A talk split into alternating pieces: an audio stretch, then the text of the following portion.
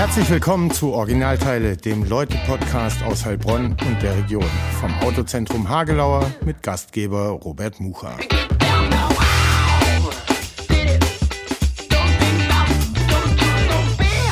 Herzlich willkommen zum Originalteile-Podcast, dem Leute-Podcast aus Heilbronn und der Region, Folge 37. Wir hören die Stadtbahn. Wir sind nämlich äh, hier am Marktplatz im Heilbronner Rathaus. Zu Gast heute Oberbürgermeister Harry Merkel.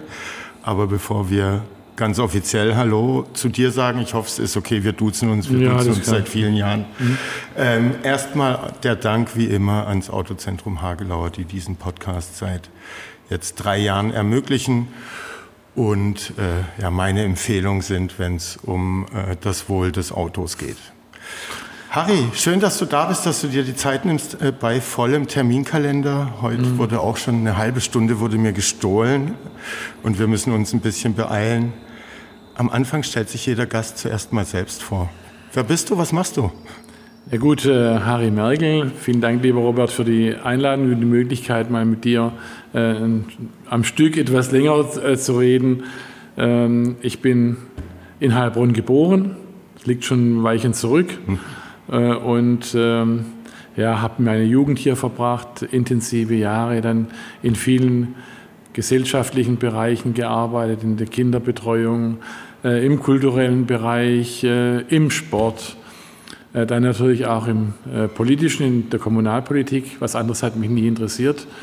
Ja, und jetzt bin ich halt Verwaltungsbeamter bei der Stadt Heilbronn und versuche in dieser Rolle als Oberbürgermeister, dass die Stadt jeden Tag ein bisschen besser wird. Und das machst du seit 2014 und jetzt seit ungefähr zwei Wochen bist du frisch in deine zweite Amtszeit. Äh, Herzlichen Glückwunsch nochmal zur Ja, Wiederwahl. danke. Das ist nicht schlecht gelaufen, muss ich sagen. Insofern habe ich natürlich ein bisschen Rückenwind jetzt für die zweite Amtszeit. Und äh, es gibt auch viele, viele große Aufgaben, die vor uns liegen. Wohl wahr, gerade in diesen Zeiten. Was mich äh, zuallererst interessiert, äh, ist das dein erster Podcast überhaupt oder warst du schon mal zu Gast in Wenn ich ganz ehrlich bin, ja, das ist eine Premiere und deswegen bin ich auch sehr nervös und bin ganz gespannt, was jetzt kommt, weil wir haben ja nicht vorher darüber geredet, sondern wir wollen ja einfach ähm, ja, mal gucken, was, äh, was sich so ergibt. Aber du äh, gesellst dich ein in äh, eine illustre Reihe. Viele Politiker waren schon Gast in Podcasts, haben eigene Podcasts ähm, und äh, haben das eben auch als, äh, als Kanal für sich entdeckt, um ein bisschen tiefer vielleicht auch über manche Themen zu sprechen. Aber heute geht es gar nicht, auch, aber gar nicht so sehr um den Politiker Harry Merkel, sondern auch um die Privatperson. Viele Heilbronner kennen natürlich äh, deinen Werdegang, manche ein bisschen besser, manche schlechter, aber sind ja auch Zugezogene, äh, die diesen Podcast hören und die hören dann vielleicht auch einiges Neues und vielleicht auch die Alteingesessenen. Du bist Südstadtkind, oder? Heute würde man mich so äh, zuordnen. In der Tat, ich bin im Heilbronner Südviertel äh, geboren, in, genau genommen in der Schmidbergstraße und habe da eine, wie ich finde, wunderschöne Kindheit gehabt. Äh, meine Eltern waren Flüchtlinge, also die hatten äh, ja, kein einfaches Leben, äh, mussten hart arbeiten. Ich habe heute, wenn ich dran denke, was mein Vater und meine Mutter äh, für uns geleistet haben, finde ich es unglaublich. Ja, mit nichts angefangen. Aus welchen Gebieten sind die? Ähm, das ist eine brisante Mischung. Meine Mutter kommt aus Ostpreußen, die war so eher für, den, äh, äh, für die Disziplin äh, zuständig. Äh, und mein Vater ist Donauschwabe, kam aus dem ist, äh, ehemaligen Jugoslawien, also äh, Franztal, äh, aus Semlin, das ist ein Vorort von Belgrad. Und es war schon eine, so eine Mischung. Ähm, ja, der Vater war sicherlich für mich politisch und auch was äh, die schönen Dinge des Lebens angeht, äh, prägend. Und wie gesagt, meine Mutter hat sich darum gekümmert, dass wir die Schule ordentlich besuchen und ähm, abschließen. Ja. Aber das ist ja tatsächlich eine spannende Prägung, äh, ne? so slawisch, preußisch, schwäbisch ja dann äh, zwangsläufig auch durch Schule äh, etc. pp. Und dann kommt so ein Oberbürgermeister bei raus. Ja, das ist eigentlich, äh, wenn man es mal zurückverfolgt, konnte man das nicht von Anfang an erwarten. Ja, zumal ich, wie gesagt, äh, und das ist, glaube ich, bei mir ganz wichtig, ich behaupte bis heute, ich wollte eigentlich nie was werden. Mhm. Ich habe immer das gemacht, was mir in dieser Situation, in der ich war, dann auch Spaß gemacht hat. Es war, also ich glaube, in meiner meine ganzen Jugend habe ich fast nur Fußball gespielt, in der Erinnerung. Mhm. Ähm, und dann kam, wie gesagt, diese für mich sehr prägende Zeit auf dem Gaffenberg, Sozialisation, auch mal gemerkt, es gibt andere, die haben musische Fähigkeiten, die sind intellektuell äh, deutlich weiter als ich in dem Alter und das hat mich dann schon angespornt und sicherlich auch äh, dazu beigetragen, dass ich mein Wirkungsfeld, meinen Horizont stark erweitern konnte. Aber ist dann vielleicht gar nicht so wichtig, was werden zu wollen, sondern was machen zu wollen? Weil gemacht hast du ja immer, ne? jetzt auch in der Vorbereitung auf dieses Gespräch vom Fußball über, du hast ja erzählt, dann Kulturarbeit, du hast äh, zweimal studiert und beides abgeschlossen, mhm. du bist in die Kommunalpolitik, ähm, dann später äh, hattest du einen Lehrerberuf ähm, und dann am Ende ja, Berufspolitiker, würde ich sagen. Also ja. du hast immer gemacht, du wolltest immer gestalten. Ist das vielleicht dann viel, viel wichtiger als Antrieb? Das also, war immer und dann habe ich immer gemacht, auch immer im Team und immer mit Kameraden. Äh, das war im Sport natürlich so. Äh, und das war auf dem Gaffenberg genauso. Wir waren immer nur als Team gut und jeder hat versucht, seine Rolle da zu spielen. Uh, unheimliche Talente, die sich da gefunden haben, das Gaffenberg Festival zu organisieren. Da brauchst du Leute, die im technischen Bereich fix sind, die organisatorische Fähigkeiten haben. Aber du brauchst vor allem natürlich Leidenschaft äh, und ein gutes Produkt. Und das war das Gaffenberg Festival lange Jahre. Und ja, ich denke heute manchmal noch mal wehmütig dran zurück. Wir hatten letzten, in der letzten Woche äh, Besuch von Gerhard Polt, mhm. den ich äh, außerordentlich verehre, schon seit vielen, vielen Jahrzehnten. Und das hat mir auch noch mal deutlich gemacht, wie schön die Zeit damals auf dem mhm. Gaffenberg war. Und dieses Machen wollen, gestalten wollen, hast du das von zu Hause mitbekommen oder hat sich das dann, keine Ahnung, ne, das habe ich mich äh, gefragt, vielleicht auf dem Fußballplatz ergeben? Ich glaube, du warst eine Art Spielmacher, also eine zentrale Rolle auf dem Platz, ähm, der dann auch die Bälle verteilt oder das Spiel ein bisschen mitlenkt. Ja, ich war der Mann für den letzten Pass. Mhm. Ähm, ja, meine Laufleistung war ähm, eher unterdurchschnittlich. Ich wurde mal in der Heilbronner Stimme, das war eine ganz gemeine äh, Beurteilung, als Laufwunder Merkel bezeichnet. Allerdings stand dieses Lauf in Anführungsstrichen. Das war der Klaus Apitz, den ich unheimlich äh, mochte. Der war ein, ein, guter Journalist und ein guter Freund dann später. Aber in diesem Spiel habe ich wohl mhm. nicht durch meine be besondere Lauffreudigkeit geglänzt. Aber äh, dieses Machen, Gestalten, kam das eher von zu Hause? Hast du das von Geburt an irgendwie in dir? Wurde das auf dem Fußballplatz ausgeprägt? Ja, da muss man, ich bin kein Psychologe, ja, mhm. das, äh, das hat sicherlich damit zu tun, äh, dass ich aus sehr einfachen Verhältnissen komme und ich habe schon gemerkt beim Fußball, die Wahrnehmung wird größer, wenn du mal in die Zeitung kommst, bist für die württembergische Jugendauswahl nominiert. Das tut natürlich gut. Mhm. Ja, und insofern kann ich mir schon vorstellen, dass da auch ein Großteil der Motivation auch in meiner Biografie und in der Biografie meiner Eltern liegt, dass man einfach auch beweisen will, dass man was kann und das war sicherlich immer ein Aspekt meiner, mhm. äh, meines Engagements. Aber natürlich ging es auch häufig um, oder vor allem um die Sache. Mhm. Ja.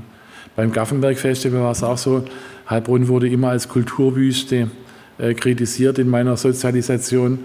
Und äh, ich war der Meinung, wir haben hier so ein wunderbares Gelände, wir haben alles, was andere auch haben. Es gab damals eigentlich nur das Freiburger Zelt Musikfestival mhm. in der Richtung, äh, das ZMF. Und ich war schon von Anfang an überzeugt, dass wir das auch können, mhm. ja, was sich dann ja auch gezeigt hat.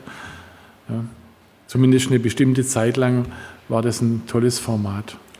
Kannst du dich noch erinnern, ähm, wer der Erste war, auf den du zugegangen bist mit der Idee, sowas umzusetzen? War das gleich jemand von der Stadt oder war das erstmal ein Kumpel? Ja, zwei Dinge waren da wichtig. Erstens ging ich ja aus meiner aktiven Kinderbetreuungszeit raus damals. Du warst Gaffenberg-Onkel? Ich war Gaffenberg-Onkel, ich war Büro-Onkel. Also praktisch das, was ich jetzt hier im Rathaus bin, sowas ähnliches war ich auch auf dem Gaffenberg. Und davor auch Gaffenberg-Kind?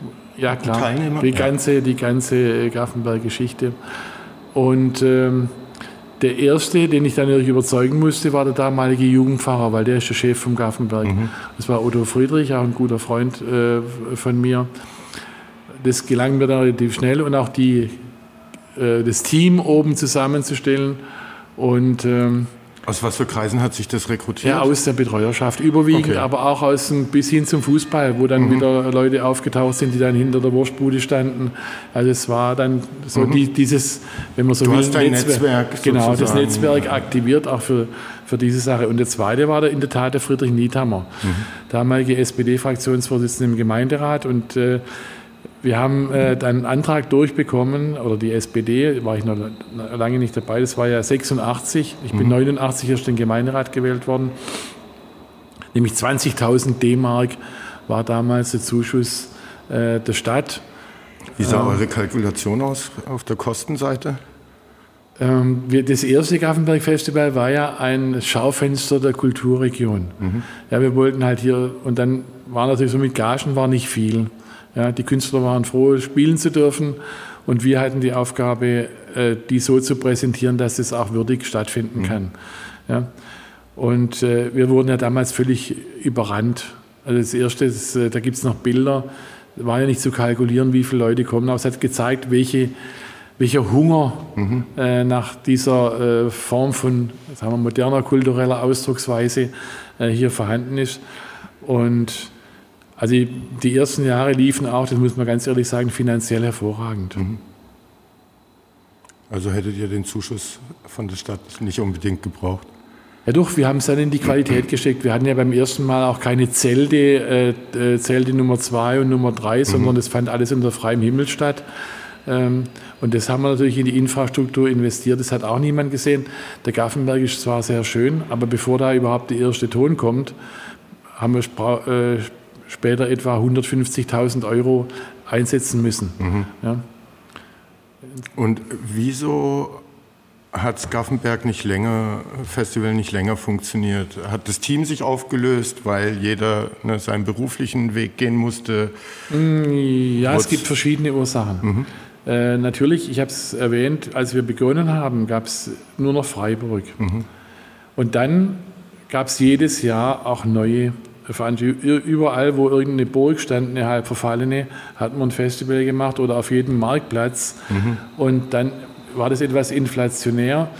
Äh, die Zahl der Künstler, die du bei dieser Größenordnung verpflichten kannst, war auch überschaubar und wir konnten nicht zum siebten Mal die Hooters machen und mhm. zum fünften Mal Bab und äh, was da alles noch oder auch äh, gerade bei Gerhard Polt und anderen Hubert von Geusern, den wir entdeckt haben in, in Heilbronn, unglaubliche Geschichte damals. Ähm, das kann ich halt nicht überstrapazieren. Mhm. Und insofern ähm, hat sich der, der Spielraum etwas verengt und wie gesagt, die Konkurrenz wurde größer und wir haben es dann geschafft, denke ich, rechtzeitig ähm, zumindest das Festival in dieser Form äh, zu beenden, ohne dass wir jemals rote Zahlen geschrieben mhm. haben. Ja. Okay, also die Zeichen der Zeit erkannt und äh, nichts ja. erzwungen. Nochmal zurück zu deiner Jugend. Du hast mir mal erzählt, dass dein politisches Engagement durchaus auch ne, so mit deiner Herkunft, deinem Aufwachsen, äh, dem Beruf deines Vaters äh, zu tun hat. Ja. Er war Handwerker? Handwerker, kleiner Handwerker, Malermeister. Und er wollte lange, dass ich äh, die, äh, den Betrieb übernehme. Aber er war es auch, der mir dann irgendwann gesagt hat, Harry, lass die Finger davon das verändert sich völlig. Ähm, Wobei jetzt hättest du wieder ganz gute Karten als Handwerker, ne? Ja, der hat da, mein Vater hat schon darauf gehofft, dass ich durch den Fußball und andere, sagen wir mal, eine breite Basis äh, bekomme für auch einen geschäftlichen mhm. äh, Erfolg. Aber wie gesagt, er war es auch, der gesagt hat, lass die Finger weg, äh, such dir was anderes. Äh, das hat so, wie ich es gelernt habe, und der war es außerordentlich anspruchsvoll, war auch äh, Stuckateur, der mhm. durchaus auch einen hohen künstlerischen Anspruch hatte. Äh, das verändert sich. Die Leute pinseln selber ihre Tapeten an die Wand und dann äh, kommen sie, wenn es äh, nicht mehr anders geht. Und mhm. ja, also insofern glaube ich, hat er mir da einen sehr guten Rat gegeben. Aber er ist leider viel zu früh gestorben, 78, da war ich 22. Mhm. Und der hat mir dann wirklich gefehlt als Freund und Berater. Aber ja.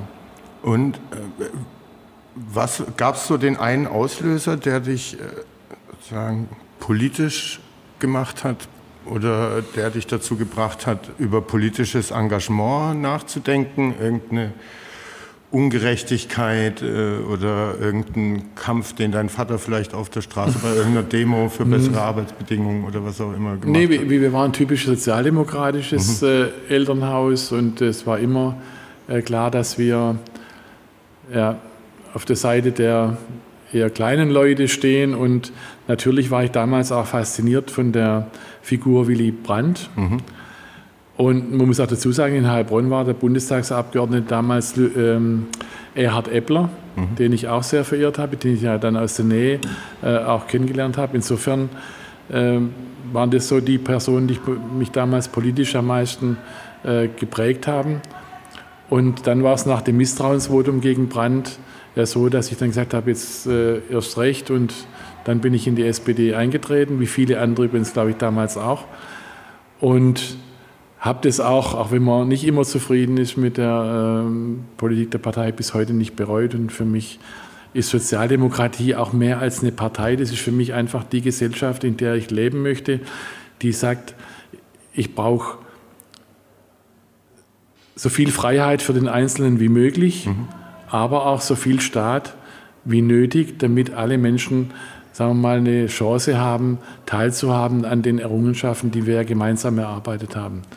Und war das damals, als du als du eingetreten bist, als du beeindruckt warst von Brand, ähm, war für dich damals auch, wie, es, wie du es jetzt erwähnt hast, Lokalpolitik eigentlich das Interessante oder hattest du da noch größer gedacht? Na gut, ich habe mir im Laufe des Lebens dann, nachdem ich bis 17 oder 18 immer zuerst den Sportteil gelesen habe, hat sich das dann irgendwann geändert, so Mitte mhm. der 20 und dann hast du eher nach dem Regionalteil geguckt und dich dafür interessiert und ja, insofern war es für mich eigentlich relativ früh äh, klar, dass ich mich bewerbe äh, für den Gemeinderat. Ich war nie, hatte nie ein Parteiamt oder war auch mhm. nie bei den Jusos groß aktiv. Ich kam halt aus diesem vorgesellschaftlichen Raum, aber die haben ja auch geguckt, äh, wir brauchen auch Leute, die in Vereinen oder sonst wo in der Öffentlichkeit mhm. engagiert sind. Und habe ich 84 zum ersten Mal den Versuch unternommen und saß hinterher mit einem anderen gescheiterten Kandidaten ähm, draußen auf der Rathaustreppe und haben geweint. Und Tatsächlich Tränen vergossen? Ja, und ja. dieser andere Kandidat war der Thomas Strobel, okay. der 84 bei der CDU damals auch versucht hat, in den Gemeinderat zu kommen. Und wir haben es beide nicht geschafft. Aber Doch, was habt ihr euch damals hier auf der Treppe geschworen? Weil irgendwie also ist wir ja haben doch nicht bei beiden was geworden. Nee, nee ich glaube, jeder hat für sich äh, äh, gewusst, da brauchst du einen langen Atem. Und äh, wenn es auch gerade jetzt, das war auch relativ knapp, mhm. muss man auch sagen. Aber hat man gesehen, beide haben einen langen Atem und aus beiden ist ja irgendwie doch was geworden. Mhm. Und weißt du noch, unter was für einer politischen Führung Heilbronn damals war, als du als junger Mensch in, ja, gemerkt hast, du bist sozialdemokratisch veranlagt? Ja, das war der damalige Oberbürgermeister Hans Hoffmann, so an mhm. den ich mich noch erinnere der ja dann aber sich völlig überworfen hat mit der SPD. Mhm. Der ist, glaube ich, ausgetreten und ja, dann waren so die neuen Stars für mich, war hier dann vor allem der Friedrich Niethammer, den ich sehr verehrt habe, mhm. meiner, mein Vorgänger im Amt des Fraktionsvorsitzenden. Ja, ein brillanter Redner, ähm, außerordentlich integrer Mensch und ja, nachher dann auch mein Ziehvater. Ich hatte immer das Glück in allen Phasen meines Lebens, dass es Menschen außerhalb meiner Familie gab, die mich unterstützt haben. Da mhm. war der erste war der Alfred Finkbeiner im Fußball, der mhm. ein Auge auf mich geworfen hat und versuchte, mich auch schulisch noch zu fördern. Dann, wie gesagt, Friedrich Niethammer, der unbedingt dazugehört. Ja. Du hast ja auch mal zu mir gemeint, dass dein Wunsch, Lehrer zu werden, äh, über deinen Lehrern geschuldet ist. Mhm. Also, dass du Lehrer hattest, die dich, äh, so hattest du es damals gesagt, in, gerade in Zeiten der Rebellion äh, auch ja. durchaus gelenkt und geführt haben. einmal hat mich da interessiert, hast du auch mal in jungen Jahren gegen Politik des Heilbronner Rathauses rebelliert? Äh, ja. Ja? Aber ähm, in jungen Jahren, ja, schon in, in der prolongierten Adoleszenz auf jeden Fall. Aber nochmal zu dem, ähm, zum Lehrerberuf. War mhm. in der Tat mein Traumberuf. Ich wollte immer Lehrer werden, weil ich nämlich Lehrer hatte, wo ich gemerkt habe, wie wichtig das für einen Schüler ist, wenn er das Gefühl hat, der Lehrer mag ihn. Mhm. Ich hatte auch andere Beispiele vorher. Ich hatte keine einfache Pubertät. Ich war schon auch jemand, der äh, rebelliert hat, wenn es sein muss. Gegen die Rathauspolitik äh, war das damals äh, bei der Pershing-Stationierung auf mhm. Ähm, der Waldheide. Äh, wo ich auch zu den Demonstranten gehört habe. Da ging es ja damals auch darum, man hat ja auch der Verwaltungsspitze damals vorgeworfen, sie würde die Öffentlichkeit nicht über hm. das informieren, was da droben eigentlich äh, ähm, sich abspielt. Und ja, das war sicherlich eine sehr bewegte und für mich sehr eindrucksvolle Zeit in Heilbronn. Und war das so die erste größere politische Konfrontation, wo du dann vielleicht auch energisch gegenüber dem Nee, nee, da haben wir damals noch die, ich war da kein Wortführer oder sowas, mhm. sondern ich war eher ähm, jemand, der dabei war und äh, Flagge gezeigt hat. Aber da gab es andere charismatische äh, Stimmen in der Heilbronner Kommunalpolitik, die das äh, ja, viel besser gemacht haben. Mhm. Du wolltest auch Lehrer werden, weil dich schon immer gestört hat, ja auch immer noch stört, dass Kinder aus bildungsferneren oder bildungsfernen Haushalten einen deutlich schwereren äh, Karriereweg vor sich haben, ähm, deutlich schwerer in akademische Bereiche reinkommen, äh, studieren können und dementsprechend dann äh, ihr Leben bauen.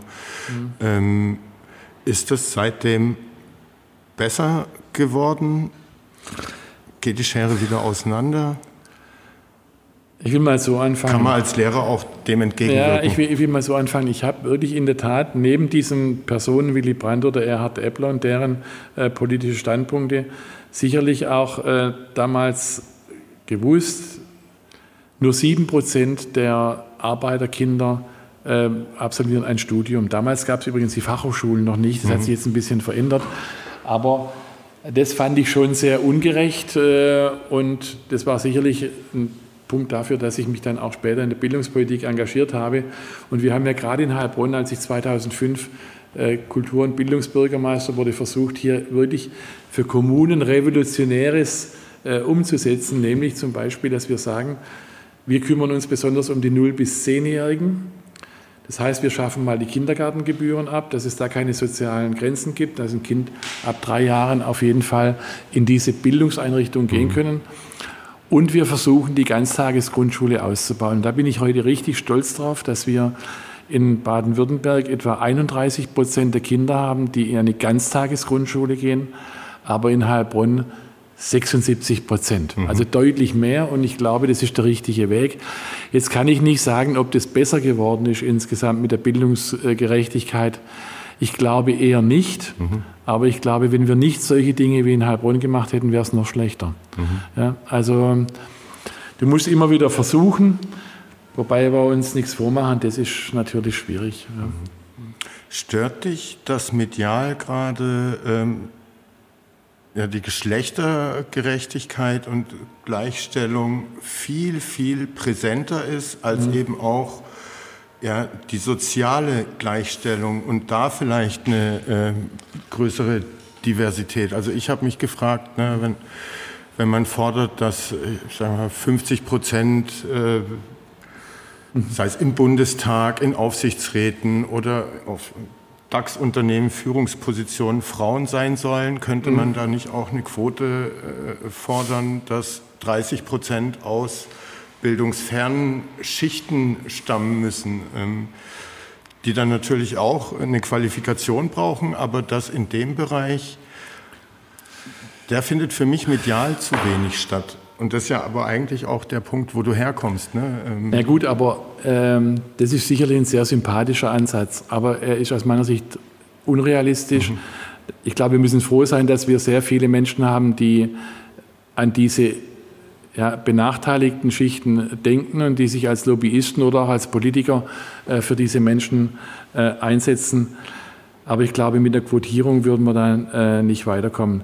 Letztendlich läuft es über Bildung und über Bildungsgerechtigkeit. Und ähm, ja, wir müssen, wie gesagt, jeden Tag versuchen, dass es ein bisschen gerechter wird. Und da gehst du manchmal zwei Schritte nach vorne, einen zurück, manchmal auch zwei zurück und einen nach vorne. Mhm. Also ist sehr mühselig. Irgendwann hattest du es dann geschafft, deinen Berufswunsch äh, Realität werden zu lassen. Du hast als Lehrer gearbeitet. An welcher Schule, welche Fächer und was für ein Lehrer warst du? Na gut, ich war, ich habe Wirtschaftswissenschaften und Geschichte für das äh, berufliche äh, Lehramt studiert. Äh, war dann zunächst am Walter-Eugen-Gymnasium in Freiburg. Mhm. Äh, da war ich aber nur ein Jahr. Da gab es auch übrigens keine andere Stelle in Baden-Württemberg. Mhm. Das war die letzte, die ich bekommen habe, die sehr attraktiv war was mir nach einem Jahr auch den Wechsel nach Heilbronn ermöglicht hat. Mhm. Und dann war ich an der Andreas Schneider Schule hier. Und da ich ja die Verwaltungs, äh, das Verwaltungsstudium schon vorher hatte, äh, war ich dann vor allem in Verwaltungsklassen eingesetzt. Also mhm. es hat irgendwie alles zusammengepasst.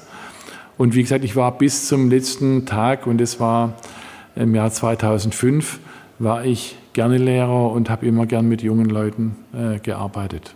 Und glaubst du, du hast wie deine Lehrer auch manche Schüler dazu inspiriert, Lehrer zu werden? Also ich habe heute noch viele Begegnungen in Heilbronn. Ich habe natürlich Verwaltungsleute unterrichtet, die teilweise auch bei der Stadt arbeiten. Und, äh, aber auch Bankkaufleute in Geschichte zum Beispiel, Gemeinschaftskunde. Und ich habe noch viele Begegnungen.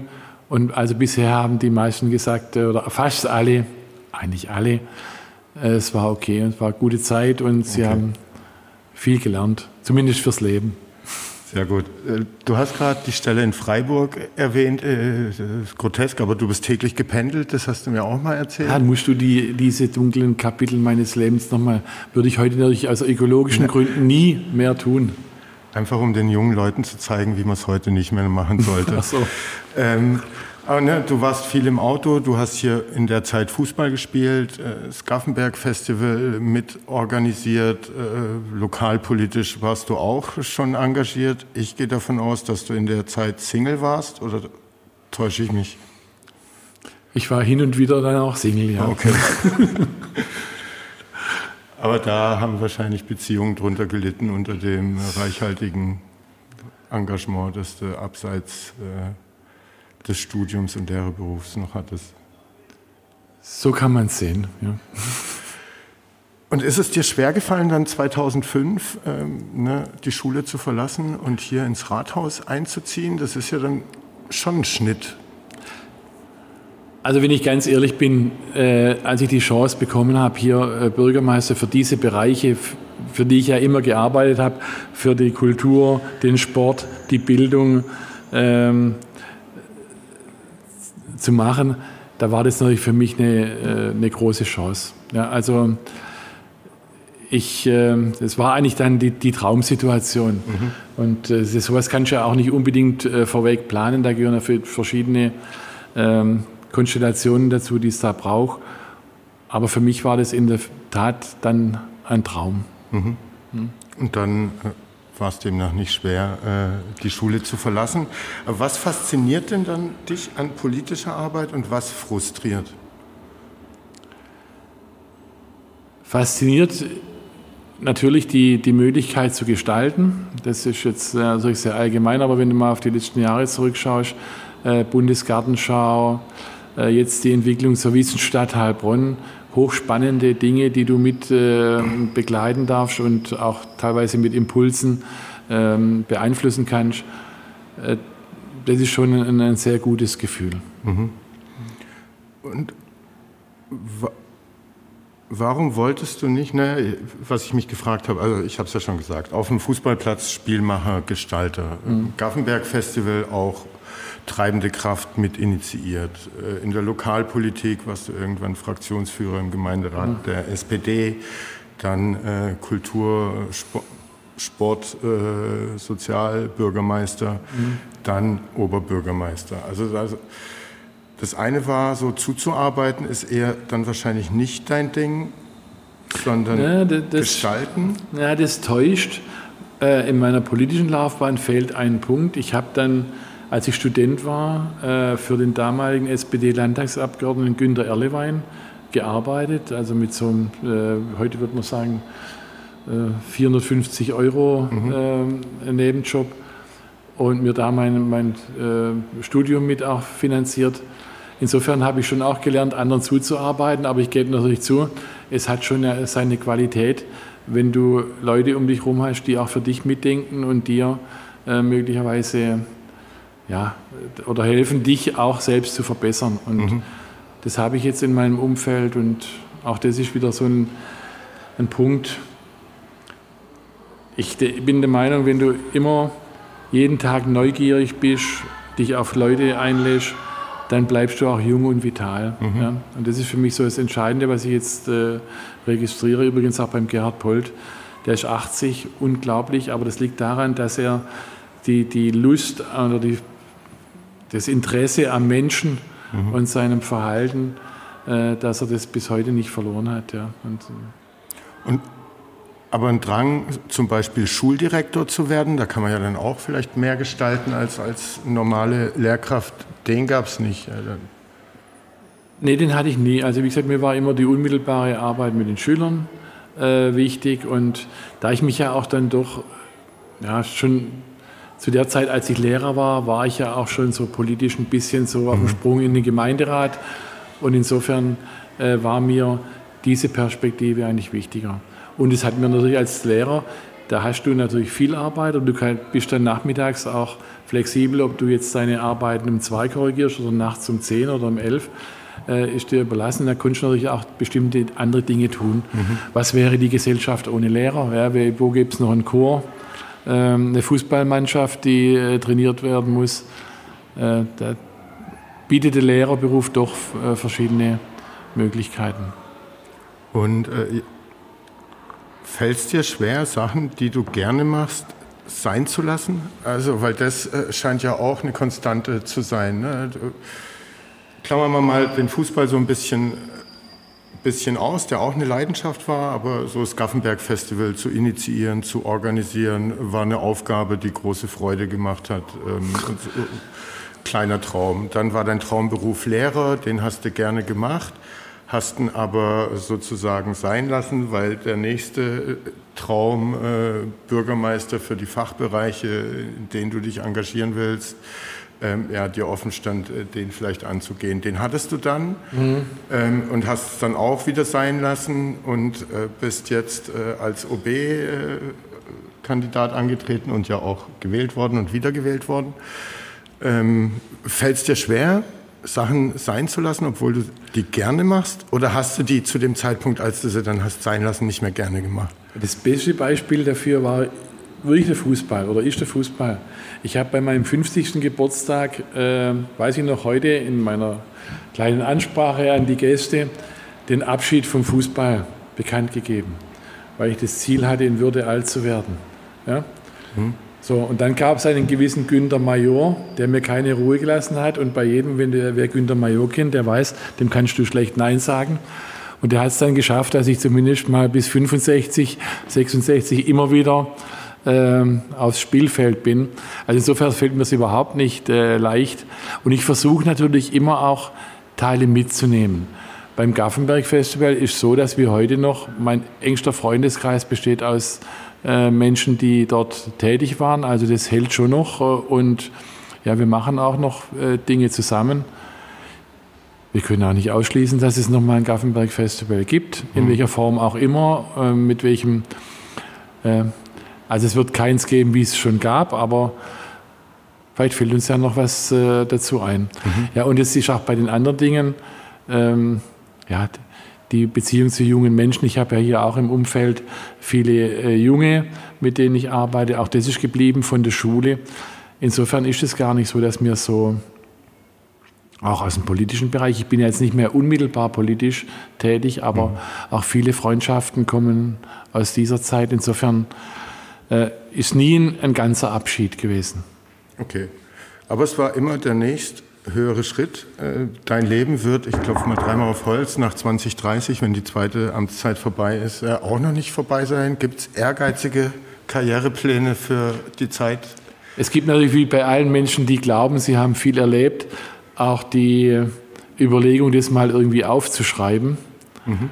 Äh, wobei ich meine eigene Biografie eigentlich, ähm, ja, ich nehme mich als Person nicht so wichtig, aber Was natürlich hochinteressant ist, ist die, die Zeiten, die ich erlebt habe. Mhm. Wenn man diesen gesellschaftlichen Hintergrund noch zur persönlichen Biografie äh, ähm, formulieren würde, dann wäre das, glaube ich, schon ein sehr spannendes äh, Buch. Wenn ich überlege, wie Heilbronn damals war, als ich hier jung war, mhm. Auch von der soziologischen Zusammensetzung, von der ethnischen Zusammensetzung, war das eine ganz andere Stadt, äh, wie ich sie heute erlebe. Und äh, ja, ich glaube, das wäre interessant. Äh, mal wie, gucken. Wie wäre der Titel dieses Werks? Das weiß ich noch nicht, aber. Arbeitstitel schon im Kopf? Ich habe immer mein Bestes gegeben. Okay. So in die Richtung muss es. Äh, aber das wäre wär noch zu wenig. Das wie gesagt, die, diese gesellschaftliche Ebene und ähm, politische Ebene, die politischen Veränderungen. Mhm. Ja. Weil es war eine spannende Zeit, war eine gute Zeit, wenn ich jetzt dran denke, was bleibt für unsere Kinder. Mhm. Ja. Dann bin ich schon ein bisschen ähm, ja, besorgter mhm. und hoffe, dass auch gerade die aktuelle Entwicklung, dass es zu einem guten Ende führt, dass sich die Besonnenen durchsetzen. Ich will auch jetzt von meinen Grundsätzen politisch, nämlich äh, die Überzeugung, dass die Welt nicht mit mehr Waffen sicherer wird, sondern mit weniger. Mhm will ich auch jetzt nicht abschwören, trotz der, äh, dieses Angriffskrieges der, der, Russen gegen die Ukraine.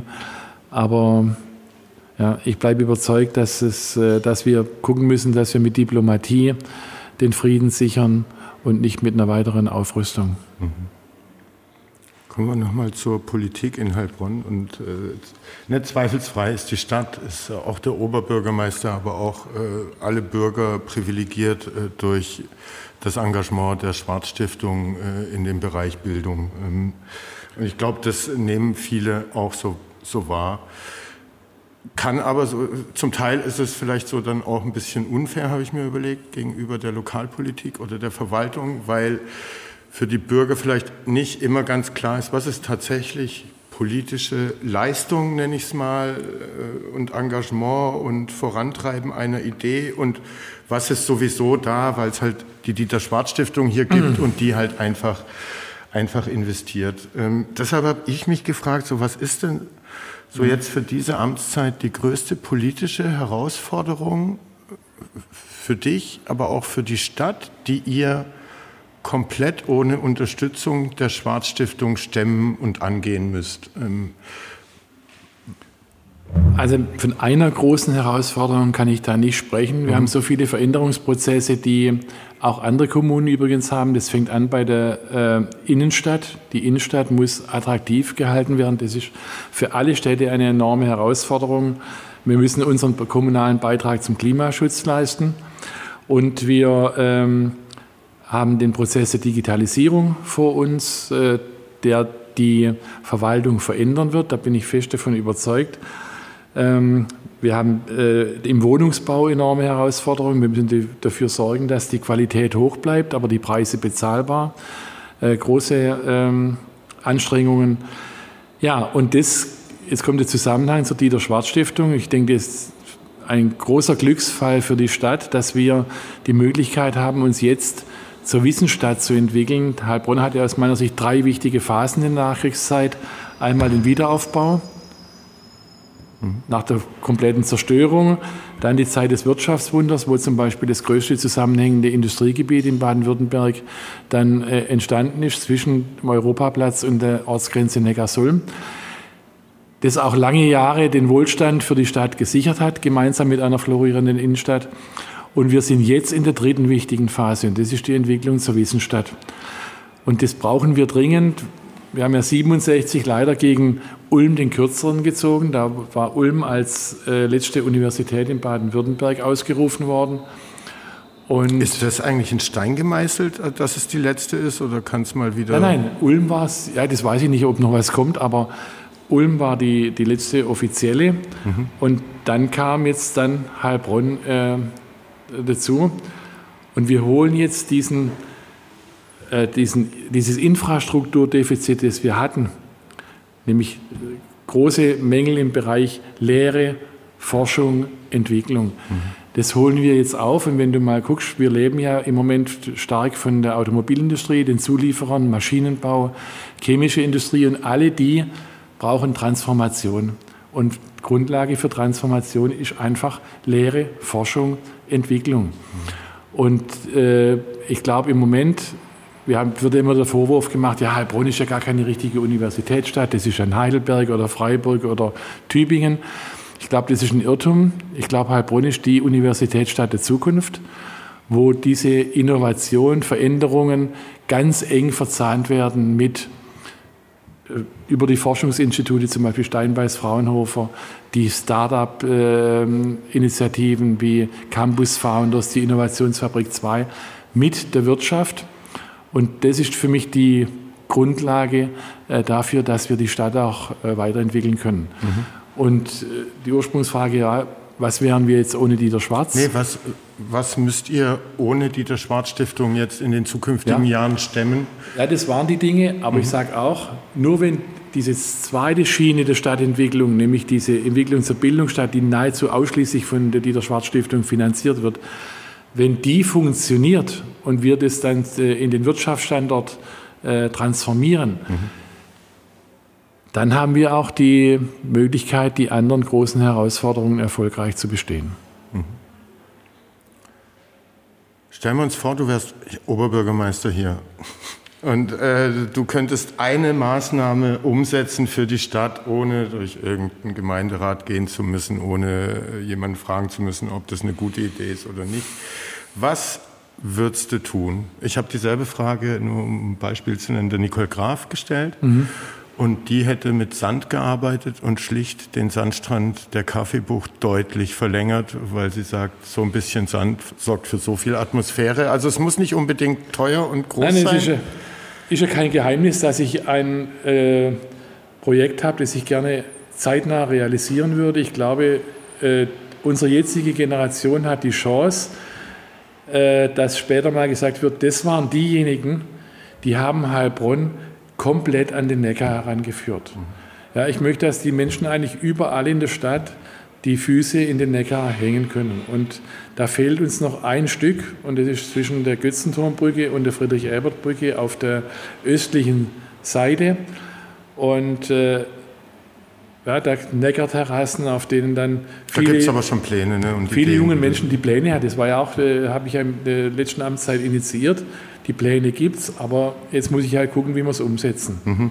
Aber das ist sicherlich ein äh, Lieblingsprojekt von mir. Ja, natürlich würde ich auch ein großes Kulturfestival wieder äh, für die Stadt gerne machen. Ähm, ja. Hat zuerst Füße in Neckar. Passt ja. zum Sandstrand. Nein, ich glaube, dass das, äh, dass das die, eines der stärksten Pfunde ist, das wir als Stadt haben, nämlich diese Lage am Neckar. Und ich glaube, das weiß man nicht nur, wenn man nach Heilbronn kommt, sondern das wissen auch ganz viele Heilbronner mittlerweile, was für ein Schatz da mitten durch die Stadt geht. Mhm. Dann kommen wir zur letzten Frage, bevor wir zum Entweder-Oder kommen. Und wir sind noch gut in der Zeit. Ich glaube, du kannst deinen nächsten Termin wahrnehmen. Mhm. Sollte der nächste OB nach Harry Merkel wieder ein Urheilbronner sein oder täte dann nach 16 Jahren äh, Oberbürgermeisterschaft eines Heilbronners ein externer oder eine externe der Stadt wieder ganz gut. Also ich glaube, das, äh, so einfach würde ich mir es jetzt nicht machen. Es kann Konstellationen geben, dass äh, wirklich jemand von außen äh, besser wäre, aber das kommt auf die Qualität möglicher interner Bewerber an. Also so einfach kann man es, glaube ich, nicht sagen. Ähm, Schön wäre es auch, wenn es mal eine Frau wäre. Mhm. Ja, also insofern schauen wir mal. Isabel Steidl als jüngste Oberbürgermeisterin Deutschlands. Die Isi schätze ich außerordentlich, ein großes politisches Talent, äh, sehr sympathisch und ich bin sicher, die hat noch eine große politische Zukunft vor sich. Vielen Dank dafür. Aber jetzt kommen wir zu entweder oder. Da bitte ich nicht um Politikerantworten, sondern klare Entscheidung für einen der zwei Begriffe, die ich dir äh, dann hinwerfe, auch wenn es vielleicht nicht immer ganz einfach ist. Lieber Robert, ich bin eigentlich äh, weniger Politiker, ich bin politischer Beamter. Also werde ich die pflichtgemäß und beamtenmäßig werde ich jetzt die Fragen beantworten. Antworten vom privaten Harry hätte ich gerne. Mhm. Wobei die erste Frage schon wieder was mit dem Beruf zu tun hat. Dienstantritt oder Dienstende? Dienstantritt.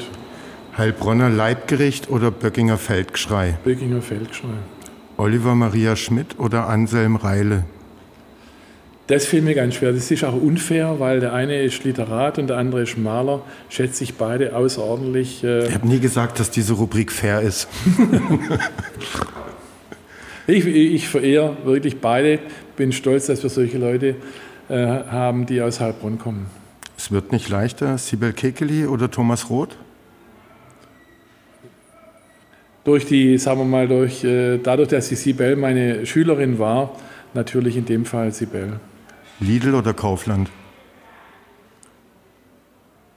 Schwarzgruppe. Kaffeebucht oder Ratskeller? Nach dem Ratskeller in die Kaffeebucht. WhatsApp oder Telefonat? Telefonat. Fahrradfahren oder Joggen? Nach dem Joggen noch ein bisschen Fahrrad fahren. Berge oder Meer? Meer. Experimenta oder der IT-Innovations, äh, KI-Innovationspark? Da ich bei der Experimenta, glaube ich, wirklich maßgeblich an der Geburt beteiligt war, als mein Kind Experimenta. Wertwiesen oder Pfühlpark? Beides wunderschöne Parks. Ähm, wenn ich mich entscheiden müsste, Pfühlpark. Startup oder Traditionsunternehmen? Startup. VfB oder TSG? VfB. Susanne Bay oder Thomas Strobel? Zwei gute politische Weggefährten und äh, Freundinnen und Freund, äh, von denen ich meine, dass sie außerordentlich äh, gut für Heilbronn arbeiten. Neckarmeile oder Neckarbogen?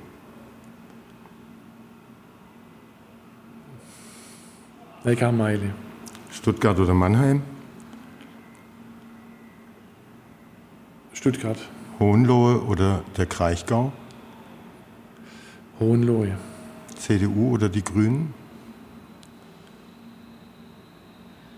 Gut, da die Grünen ja eine Abspaltung der SPD sind, würde ich mal sagen, die Grünen. Gerhard Polt oder BAP? Gerhard Polt. Und zum Abschluss Förderverein des Gaffenberg oder der SPD-Kreisverband Heilbronn? Förderverein des Gaffenbergs. Harry, lieben ja. Dank, hat Spaß gemacht und wir sind ja. in der Zeit geblieben. Ja, mir auch und ich bin dir außerordentlich dankbar. Das äh, ermöglicht mir jetzt rechtzeitig zum nächsten Termin zu kommen, aber es war eine schöne Abwechslung und ich wünsche dir und deiner Aufgabe, die du hier übernommen hast, die Heilbronner zu informieren, äh, viel Erfolg und freue mich über jede Begegnung. Vielen Von unserem Dank. VfR, den hat mich äh, gar nicht gefragt, aber trotzdem. Ja, ich habe dich gesehen, du warst ja beim Spiel ja. Äh, auf dem Schulsportplatz in Sondheim zu Gast. Aber auch noch? Äh, ich war auf der anderen Seite, ich ja. habe dich unterm Baum mit dem Fahrrad stehen sehen. Äh, ja. Über was unterhält sich ein OB mit dem VfR-Präsidenten? Ich sage, bleibt, kurz gequatscht. bleibt anständig, macht keinen Fehler, aber bleibt weiterhin so ehrgeizig und ich hoffe, dass wir auch im Fußball bald bessere Zeiten erleben. Ich traue es denen durchaus zu. Er ist ein sehr sympathischer Haufen und äh, ja, da bin ich doch optimistisch, dass es noch ein bisschen nach oben geht. Aber jetzt müssen wir mal Schluss machen. Dann haben wir auch über den VfR jetzt noch Ja, gesprochen. genau, haben wir alles drin und also bis bald. Vielen Dank. Tschüss. Tschüss.